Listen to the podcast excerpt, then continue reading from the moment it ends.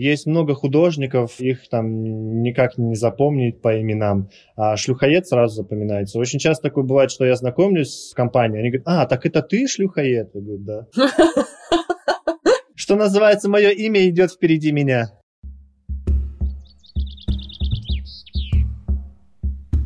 Привет, я Катя Золотых. А я Женя Щелчкова. И это подкаст «Шкала Бафорта», где мы исследуем, что становится ветром перемен в жизни разных людей. В какой момент мы решаемся сделать шаг и изменить свою жизнь? И как объяснить, что для этого одним нужно испытать потрясение, вторым банальную скуку, а третьим просто вспомнить детские мечты. И зачем?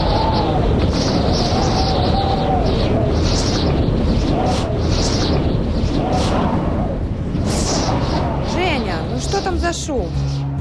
Катя, так это ветер перемен. Открывай окно.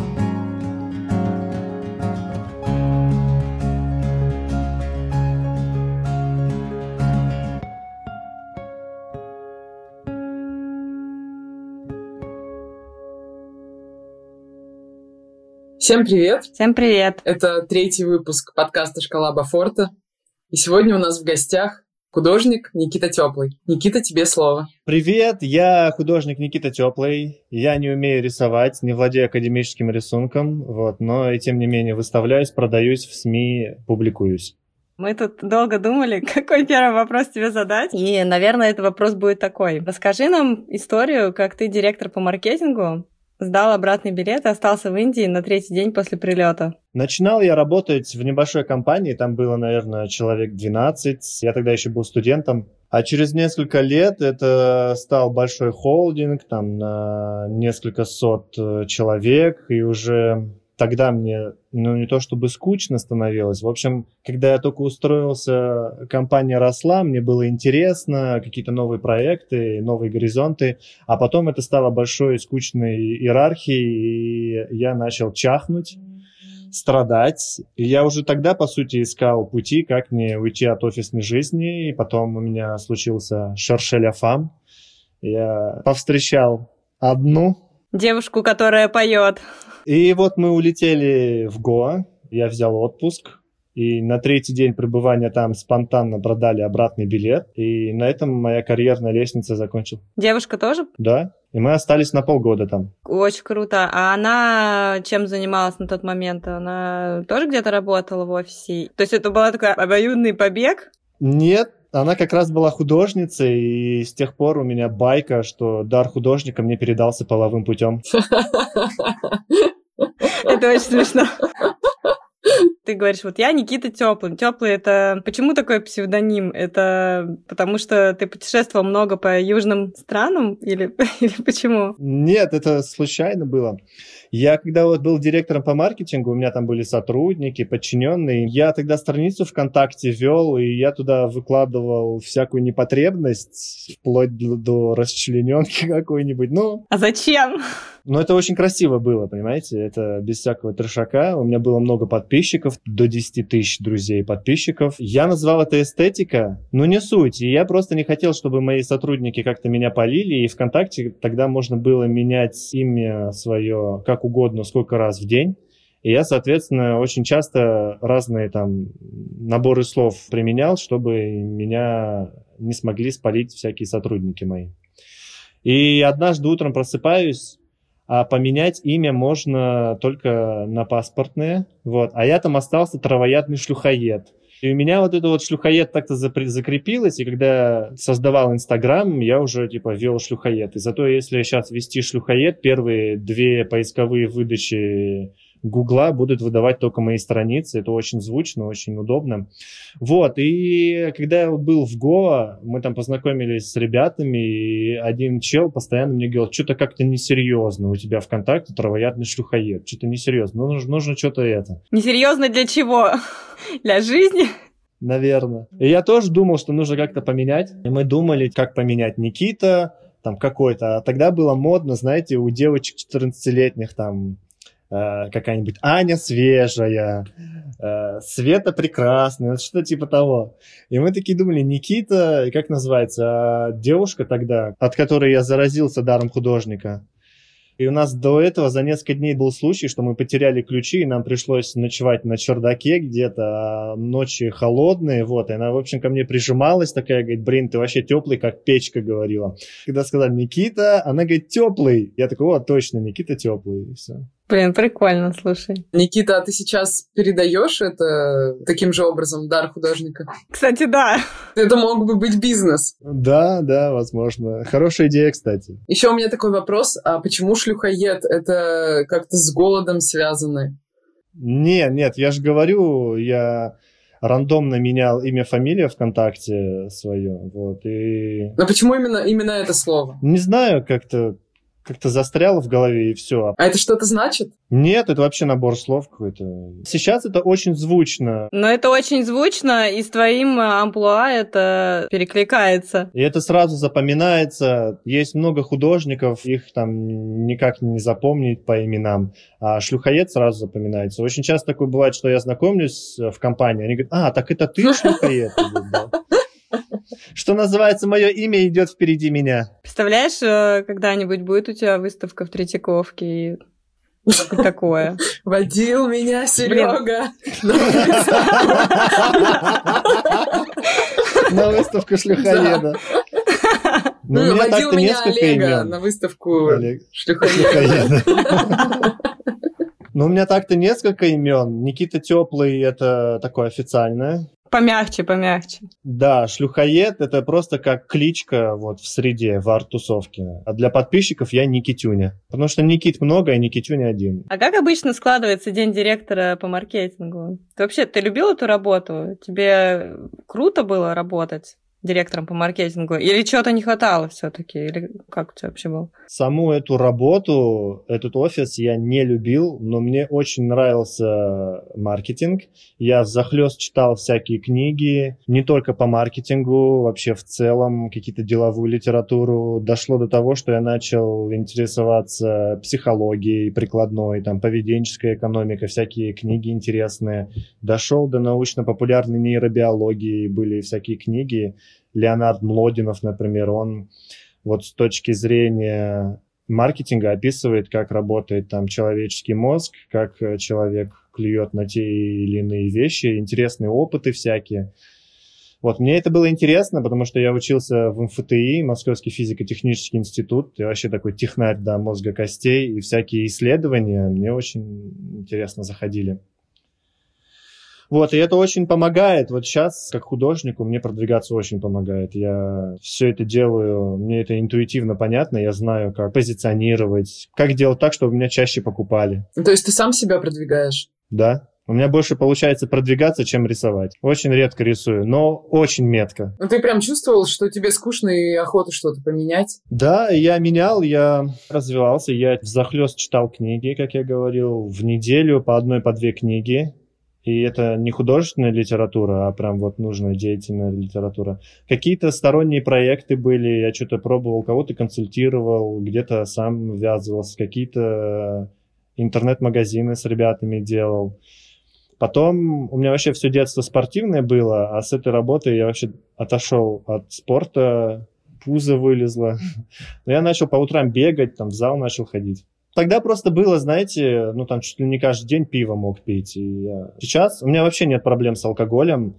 Бокал пива, бокал вина раз в неделю и никогда не напиваюсь. У меня вот это вот есть. Я выпил бокал, мне больше не нужен. Все вокруг могут стоять пить, а мне пофиг. Я это, кстати, очень понимаю, потому что я тоже, например, ну не понимаю кайф, типа, нажираться терять вот эту грань какое-то сознание, зачем это нужно вообще? Ну, мне кажется, что в этом ищут какого-то забвения. Когда не хочется думать, что дальше, то проще всего выпить.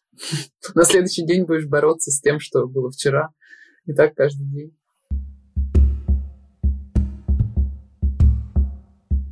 Расскажи, пожалуйста, как произошло, что вы сдали билеты все-таки. Ну, то есть понятно, что это произошло спонтанно, но какой был механизм этого действия? Ну, мы приехали, заселились там в отель в один на 10 дней, а потом, ну, дальше мы снимали дом, да, коттеджики снимали. А на какие деньги? Я хорошо зарабатывал тогда. Коттеджи, которые мы снимали, это вот буквально 8 тысяч рублей в месяц. 9 тысяч рублей в месяц. Скутер новый 2 тысячи рублей в месяц. А у меня тогда зарплата была, ну, там, 2-3 тысячи долларов. Можно было себе позволить вообще спокойно. В первые же дни, как я приехал, мне вот это очень вдохновило, то, что, оказывается, там есть куча людей, которые живет зимуют постоянно, да, это лонгстейеры, так называемые русские. У них там свои бизнесы, свои детские сады для русских детей, ну, вообще куча всякого этого. У меня телефон такой обычненький был, я просто приходил, снимал на видео, э, спрашивал у людей, какие-то там, типа, интервью пытался взять у них. Но это как проба была. Потом я там купил GoPro, все поинтереснее пошло. И вот э, как-то проезжали мимо детского сада русского. Я зашел и пообщался с мужиком, который вместе с женой владеет этим заведением, ну, этим детским садиком. Мы так просто познакомились, обменялись контактами. И через несколько дней мы сидим в джусь-центре. Джусь-центр — это такой центр притяжения всех, потому что там очень дешево, очень вкусно фруктовые коктейли, вот, и это такой пятачок между разными городами, и там скапливаются все люди. И вот мы сидим с моей проходит вот этот чел из детского садика, и он клеит объявления какие-то. А я у него такой, о, а ты что, еще и этим? Ты же детским садиком занимаешься. Он говорит, а, у меня не только это, у меня еще вот это. Могу билеты ваши продать? И мы такие поржали с ней с моей, говорит, ага, давай продадим. Вот, и проходит час или два, мы возвращаемся к себе домой и отправляем ему письмо, что продаем свои билеты. Там что-то по 200 долларов там продали. Закинул зернышко, короче, вам. В благодатную почву, между прочим. Ну, раз через час уже приняли решение. Мы и до этого лежали, забрались на крышу отеля ночью как-то лежали, что-то пили вино, смотрели на звездное небо и такие, блин, было бы хорошо тут остаться, а не возвращаться там. М-м, так мило. Очень мило. Слушай, ну это очень быстро. Три дня это просто... Видимо, ты уже настолько был готов к переменам. Да. Что тебя прям вштырило за три дня. Да, да. Я же говорю, я углядел в этом знак судьбы. Что было дальше? Что было дальше, да. Потом мы вернулись через полгода или там через месяцев пять. Но мы расстались потом быстро. Ну, мы уже поняли, потому что так аккуратно обходишь, как бы назвать, моя... А вдруг она этот подкаст услышит? Все-таки, что было там дальше?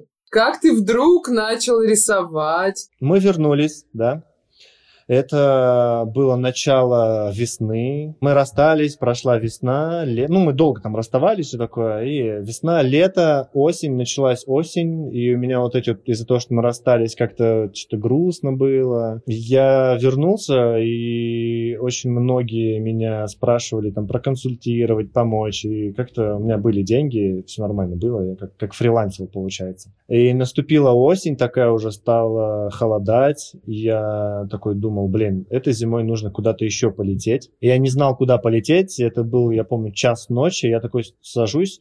А это как раз был, знаете, вот этот вот событие в Украине, в Крыму. Рубль начал что-то скакать. И я в час ночи такой захожу, думаю, блин, посмотрю хотя бы, сколько вообще билеты стоят там в какой-нибудь Таиланд условный. И смотрю, что-то как-то дорого, там 30 тысяч, 40 тысяч.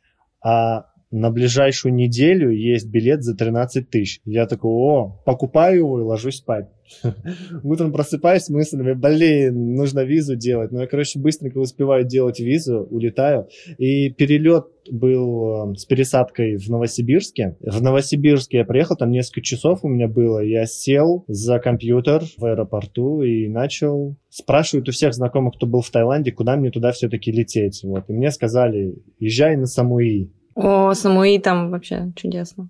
И остался я там на Самуи где-то месяца на два, потом месяц на Пангане, потом дальше, дальше, Вьетнам, Лаос. Короче, меня мои деньги закончились где-то месяца через два, через три. И началось все самое интересное. Я познакомился с одним кругосветным путешественником, он такой на мотоцикле ездил, и он такой говорит, а что ты сидишь на одном острове, езжай там на соседний. А я, во, вспомнил, и в Гоа то же самое мне говорили, что вы сидите на одном месте, поезжайте, ну, там, в другие эти города. По другим штатам. И я такой, ну да, действительно. Он говорит, берешь палатку и просто на соседний остров. Я такой, ну ладно. И думал, на выходные съезжу. А я вернулся только через, ну не через месяц, там, недели две-три. И это просто такая цепь событий. я попадал в какие-то тусовки. Знаете, это просто выглядит так. Я открываю глаза, где-то просыпаюсь, какая-то тусовка с какими-то русскими ребятами. Я еду, я за неделю уже весь панган там узнал, знаю, где что, как продается, что это. Вот, и потом я вернулся, и все, и дальше поехал. Я так объездил весь Таиланд. Я вел туда блог, писал об этом, все, что происходит, мне писал, делал фотки, каждый вечер садился. И мне подписчики скидывали деньги, донейшн скидывали, я им отправлял открытки. Вот, и в какой-то момент я находился в Бангкоке несколько недель, и чел, который читал мой блог, он тоже путешествовал, пишет, поехали сплавимся по Меконгу. Меконг — это вот как Амазонка, только в Юго-Восточной Азии, очень такая большая река. Я соглашаюсь и начинаю думать, как мне туда уехать. Это вообще Лаос. И потом на следующий день он пишет, слушай, я тебе мотоцикл нашел. Там объявление такое, что чел несколько месяцев ездил по Вьетнаму на мотоцикле и уезжает в Москву, и он не хочет отдавать, продавать мотоцикл, хочет, чтобы кто-то продолжил на нем путешествовать. Вот. Я пишу своим подписчикам, типа, ребят, если мы сейчас собираем 90 долларов, да, там 40 долларов на билет, 50 долларов на визу, то я улетаю вот завтра во Вьетнам и буду на мотоцикле кататься. Я утром просыпаюсь, мне скидывают там чуть больше 100 долларов, покупаю билеты, визу, уезжаю в Вьетнам. А тебе не стрёмно было деньги просить? Я не просил деньги, мне люди сами скидывали. Я говорил, что вот я отправляю открытки. Но вообще это, конечно, такой интересный опыт. Я до этого читал заметки других путешествующих, да, как они там деньги находят. Очень интересно. Это, конечно, выход за рамки что называется, из зоны комфорта. Из зоны комфорта, да. Тем более, если ты директор по маркетингу, ты хорошо зарабатываешь, и потом раз такой открытки, короче, отправляешь. Первый месяц э, было очень непривычно. Вот это ощущение, что нет стабильности, непонятно какое будущее. Вообще не знаешь, что будет сегодня вечером, не то что завтра. Но потом попадаешь в вот это вот состояние, что называется здесь и сейчас. Вот это абсолютно уверенность, что что бы ни происходило, у тебя будет всегда что поесть, где поспать. Это очень круто было. Я утром просыпался, и я сразу знаю, вот мне нужно вот это, вот это, вот это сделать. Меня ждут, короче, великие интересные дела. Я собирался вообще Ой, у меня мурашки. Это круто. Я просто знаю, что это такое, и меня прям аж... А. Всякие автостопы и прочее. Еще очень было интересно не в туристических местах тусоваться, а где-то... Очень интересно. Каждый день вживаешься в какие-то в новые роли, общаешься с людьми, которые не знают английского, ты не знаешь местного, как-то то есть ты с местными тоже общался, не только с русскими ребятами там? Да, я... мне очень нравилось к местным вписываться. А вот когда мы на мотоциклах, вот с этим парнем, на двух мотоциклах из Вьетнама в Лаос поехали, поскольку у нас не было документов на мотоцикл и не было прав, вообще на мотоциклы и вообще никаких прав. И мы выбрали поэтому самую такую извилистую дорогу, чтобы меньше ментов и все такое. Мы проезжали через границу без документов, без ничего. Это было круто. И вот мы едем, и просто вьетнамцы выбегают на дорогу, затаскивают нас на какую-то свадьбу, на какой-то еще там какой-то вьетконговец собирает всю свою семью из ближайших деревень, там рубит кабанчика, что-то готовят. Никто не знает местного языка, но было круто. Я тогда снимал на GoPro, я выложил потом даже видос об этом.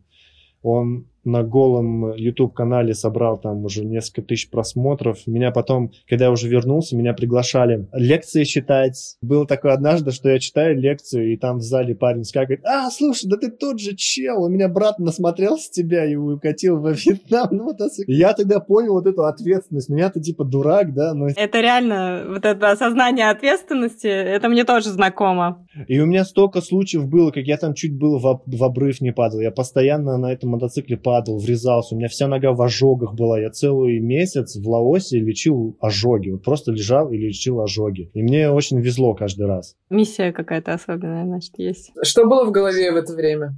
Под конец я на самом деле уже устал от всего этого, потому что уже как-то такого драйва нет, потому что уже такое, знаете, матерый волк, все меня знают, все на меня подписаны, в каком бы городе ни оказался, есть какие-то знакомые, которые вписывают, и это просто стало какой-то такой слишком легко, просто пресно. Мне брат написал, на свадьбу меня пригласил, которая там должна быть через несколько месяцев. Я такой начал пути искать, как мне вернуться в Россию. И опять, короче, вернулся в Бангкок. Там такая была эта кауч-хата, где все бедолаги типа меня тусовались. И я посмотрел, какие есть ближайшие билеты, самые дешевые. Они оказались во Владивосток с перелетом через Гонконг, там сутки в Гонконге. Я такой, о, круто. В Гонконге потусовался сутки и во Владивосток вернулся. Я оказался в центре Владивостока, в кармане 200 рублей. А если прочертить радиус 2000 километров вокруг Владивостока, вообще ни друзей, ни знакомых, ни родственников, вообще никого. Я такой стою в центре. Круто было. Я потом через две недели уехал из Владивостока Владивостока, я там подзаработал денег. У меня же были подписчики, я написал, ребята, я во Владивостоке. Если есть какие-то подработки, напишите. Утром у меня там четыре сообщения от одной девчонки, просто номер, имя, номер, имя. Я им всем звоню, они уже все обо мне знают и все.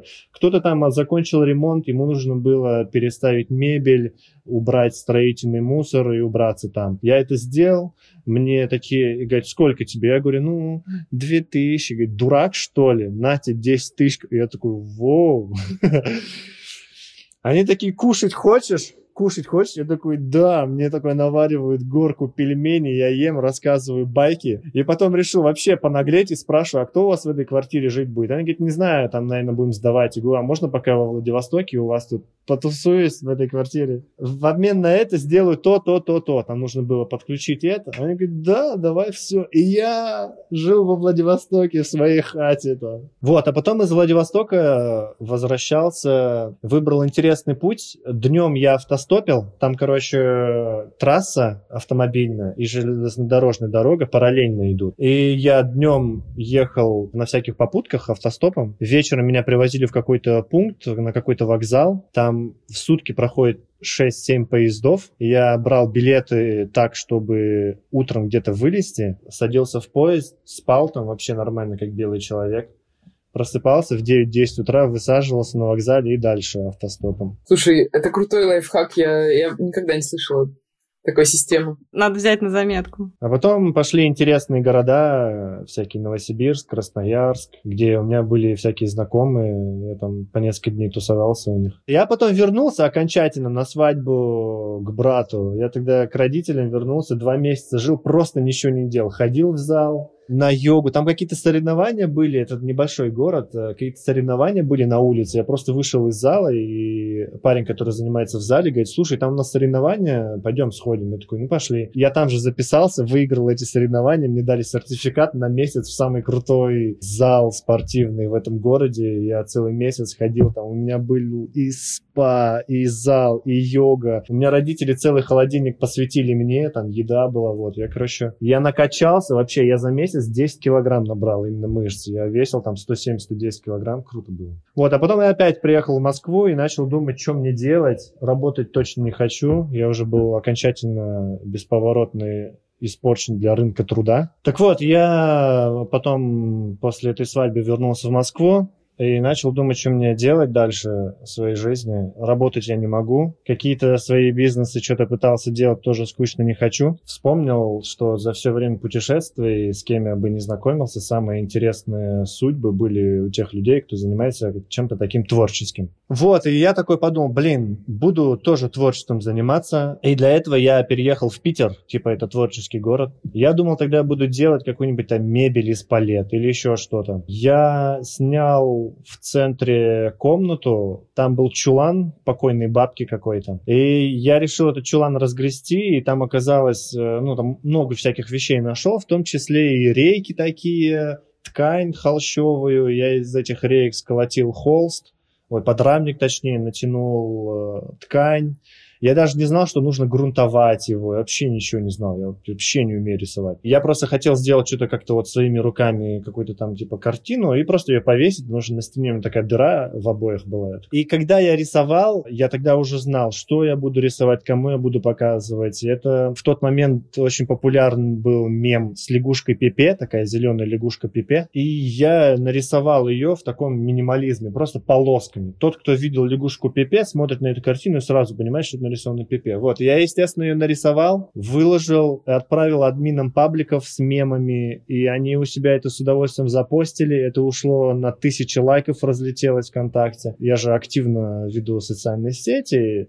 и тогда у меня ВКонтакте очень популярная страница была, я прикольнулся и начал говорить, о, все, ребят, властью данной мне интернетом объявляю себя художником. Типа, я художник, я так вижу, типа, художника может обидеть каждый. И мы вот целую неделю угорали над этим с подписчиками. И вот Женя, который был у вас в первом выпуске, я с ним познакомился в Гоа, тогда хорошо общались Го. И вот он приехал в Питер, и он ко мне вписался, у него какой-то проект был, он ко мне вписался, несколько дней у меня жил. И мы вот гуляем с ним по Питеру, пьем коньяк, к нам подходят две девушки, да, Женя любит пить коньяк. Привет, Жень. К нам подходят две девушки, что-то на камеру снимают, какой-то там соцопрос. Потом они заканчивают, убирают камеру, мы начинаем с ними знакомиться. Одна из них говорит, а я, говорит, арт-директор в галерее. Я такой, о, круто, а я художник. Женя ржет. Она мне говорит, покажи мне свою последнюю работу. Я такой, изи. Показываю ей картину, объясняю, показываю, что на тысячи лайков. Одну единственную, первую и последнюю. Да, да. Показываю ей, рассказываю там коротко, говорю, что там он на тысячи лайков разлетелась. Она такая говорит, ммм, концептуально. Слушай, у нас, говорит, там через две недели выставка должна быть. У нас все художники на лето разъехались, давай ты поучаствуешь. Мы тебе холсты, краски дадим а он мне вообще не не, я вообще не знаю, типа. Я говорю, давай. Всегда говори да. Да. Правда, они сказали, что это будет прокремлевская выставка, и нужно будет нарисовать каких-то политических деятелей российских. Я тогда подумал, что Путина, наверное, каждый нарисует. Кадырова рисовать, это же потом извиняться надо будет, вот. А тогда как раз был резонансный случай, то, что министр иностранных дел России Лавров, Сергей Лавров, сказал, дебилы, на какой-то пресс-конференции. Я решил это нарисовать. Поскольку я не умею рисовать, я нашел фотку, в фотошопе обвел ее, как контуры, потом в типографии распечатал, сделал трафарет, наложил на холст, карандашом обвел и дальше как разукрашка, разукрашка. Ну, вышло очень круто, вообще. И я нес эту картину на выставку и, ну, с таким бунтарским настроем. Я думал, сейчас покажу какой, смотрите, какой я дерзкий, смелый. И меня нахер пошлют. А потом я ВКонтакте буду с подписчиками говорят, вот, я непризнанный гений и все такое.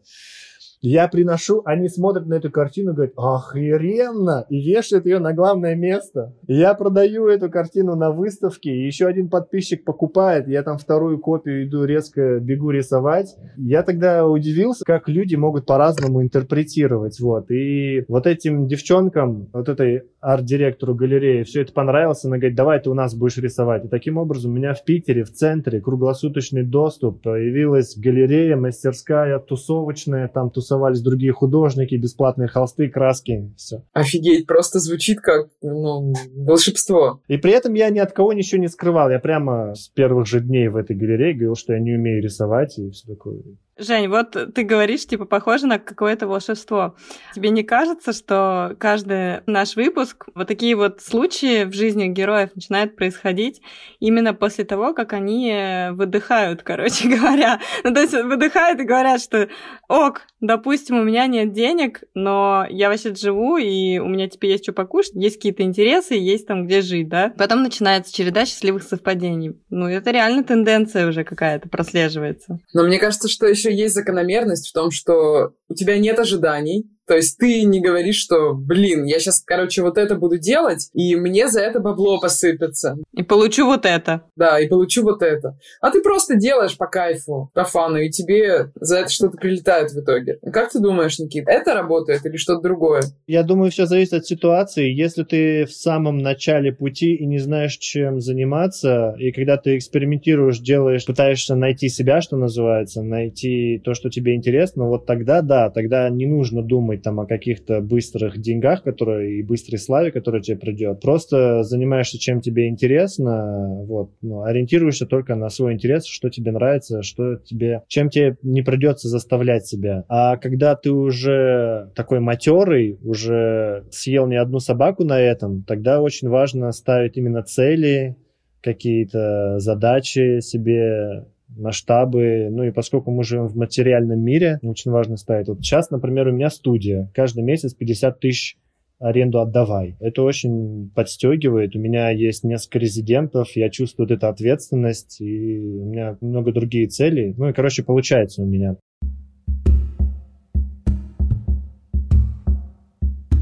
Знаешь, какой у меня вопрос? Во-первых, у меня возник по ходу дела вопрос по поводу все-таки ветра перемен. Вот смотри, как тебе кажется, по-настоящему перемены начались, когда ты сдал билеты, но у тебя было на что жить, и, в принципе, твое будущее было, так сказать, не то что предсказуемо, но стабильно. То есть ты знал, что если что, у меня есть сбережения. Или они начались настоящие изменения, когда у тебя закончились деньги, и ты начал делать что-то чтобы двигаться дальше. Как ты вот сам думаешь? Конечно, второй вариант, когда закончились деньги. Я же говорю, закончились деньги, началось все самое интересное. То есть ветер перемен и, ну, по-настоящему, э, получается, при достатке не дует?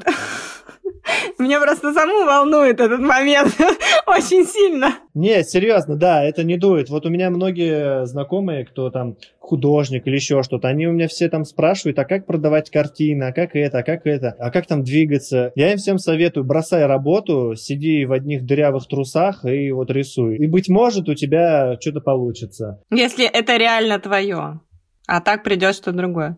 Просто многие там просто как-то там пытаются какую-то на стабильную веточку усеться, там работают, например, или еще что-то. И за вот три года моих скитаний по творчеству я понял, что вообще ничего не выйдет из таких людей. Они могут там что-то рисовать, они могут что-то что делать, но они не двигаются как художники. Вообще.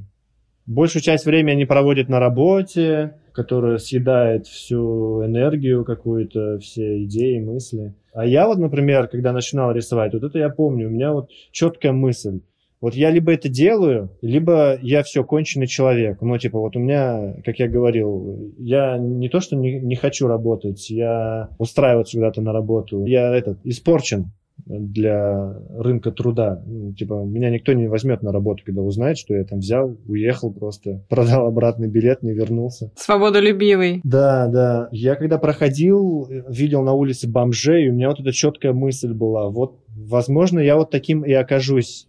И меня это очень сильно подстегивало, я понимал, вот у меня нет выбора. Вот либо я делаю, либо... Либо покачусь вниз. Да, да, то, что я сжег мосты, получается. Да, я согласна, что нужно сжигать мосты, потому что невозможно одновременно работать пятидневку там или даже два через два, неважно. Короче, невозможно работать в системе и развивать какой-то свой творческий проект. Ну, то есть это возможно, но ты просто перегоришь. То есть человек как бы он же не машина, и рано или поздно ты просто офигеешь. Единственное, что можно, если есть какая-нибудь э, четкая цель, например, вот я хочу устроиться, получать там условно 50 тысяч в месяц, чтобы накопить там, я не знаю, вот эту вот сумму, чтобы я там купила себе, я не знаю, тату-машинку, например. Вот это вот э, можно. А так, что типа вот, я буду работать и там чуть-чуть заниматься своим делом. Ну, это ничего и не будет. Но это же житейская мудрость, всем известно, что нельзя рыбку съесть и на елку залезть.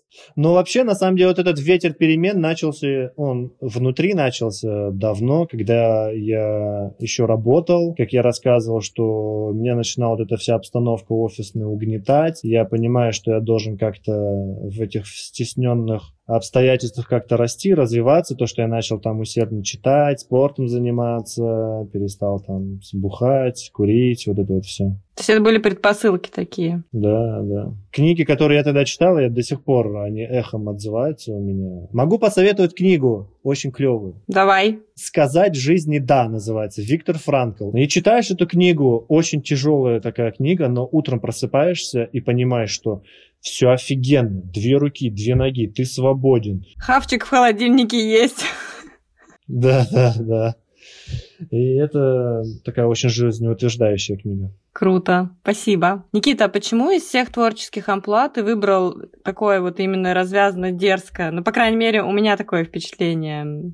Не сказать, что я это как-то выбирал. Само сложилось. Это как-то вот, да, как-то само сказал, меня это прет. Мне это вот нравится. Я когда идеи всякие придумываю, у меня только такие идеи в голову лезут. А еще, помните, я когда говорил, что когда я там работал, я читал книги в захлест, да, и одна из книг была про креативность, я уже не вспомню, как она называется. И там очень хороший совет такой о том, как придумывать какую-нибудь идею, как правильно проводить мозговой штурм. Это нужно садится. Вот тебе нужно что-то придумать, да, например, там идея для картины. Берешь листочек, засекаешь 30 минут и начинаешь записывать любую идею, которая приходит в голову. Даже если это про говно, про расчлененку, про людоедство. Вот просто записываешь.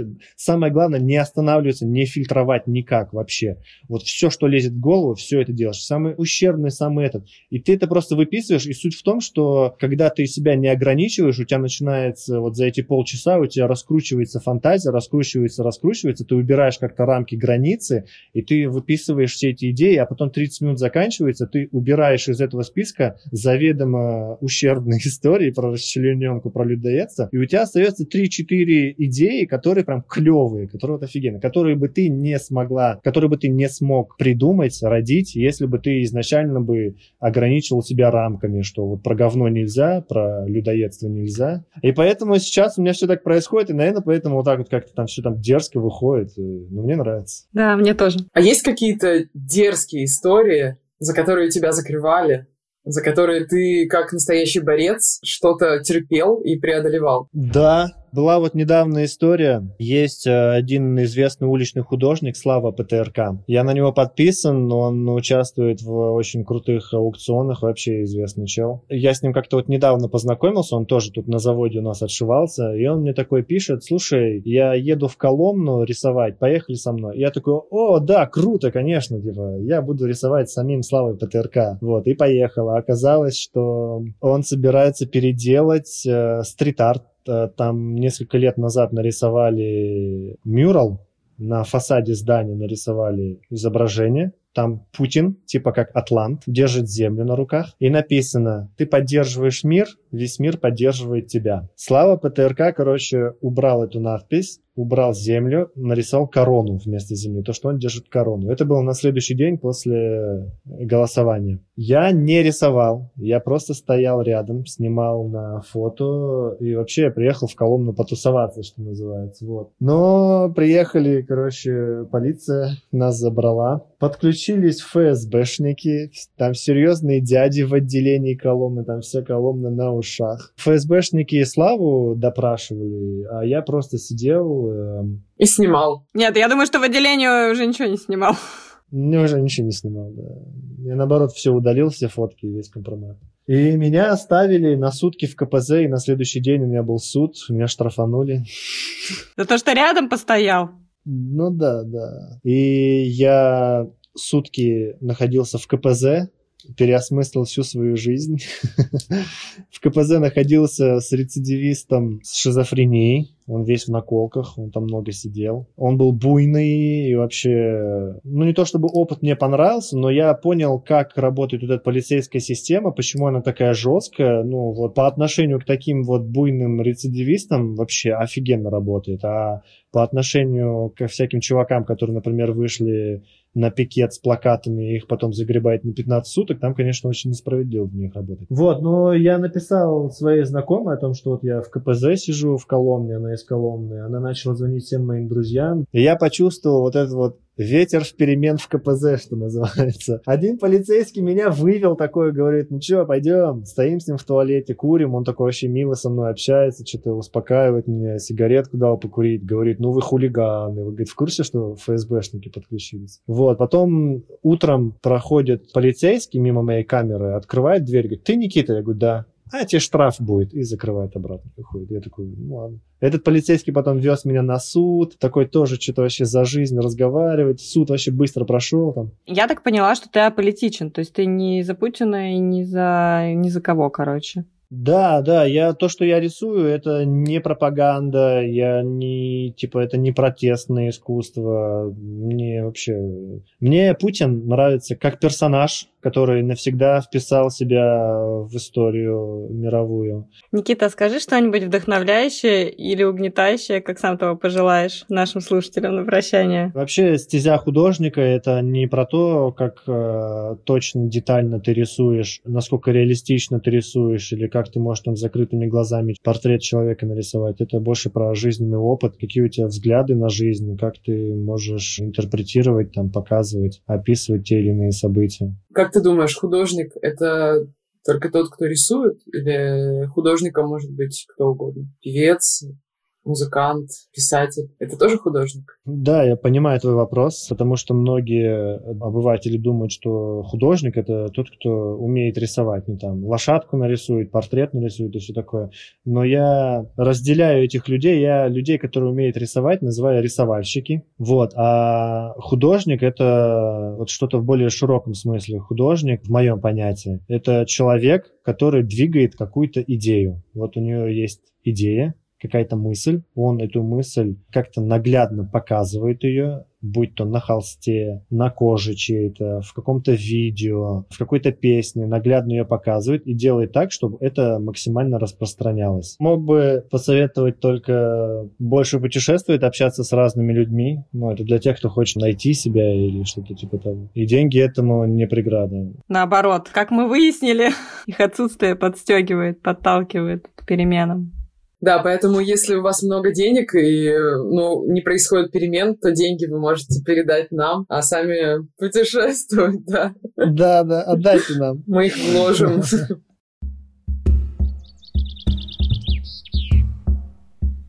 Никита, тебе большое спасибо за классные истории, за настроение, за время, которое ты нам уделил. Спасибо вам большое за подкаст. Вообще мне было самому интересно это рассказать. Я даже у себя в голове структурировал свои последние несколько лет жизни.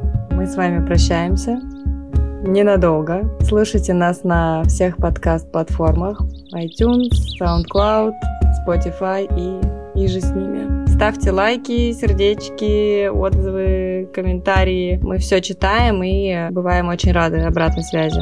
Пока-пока. Пока-пока. Пока.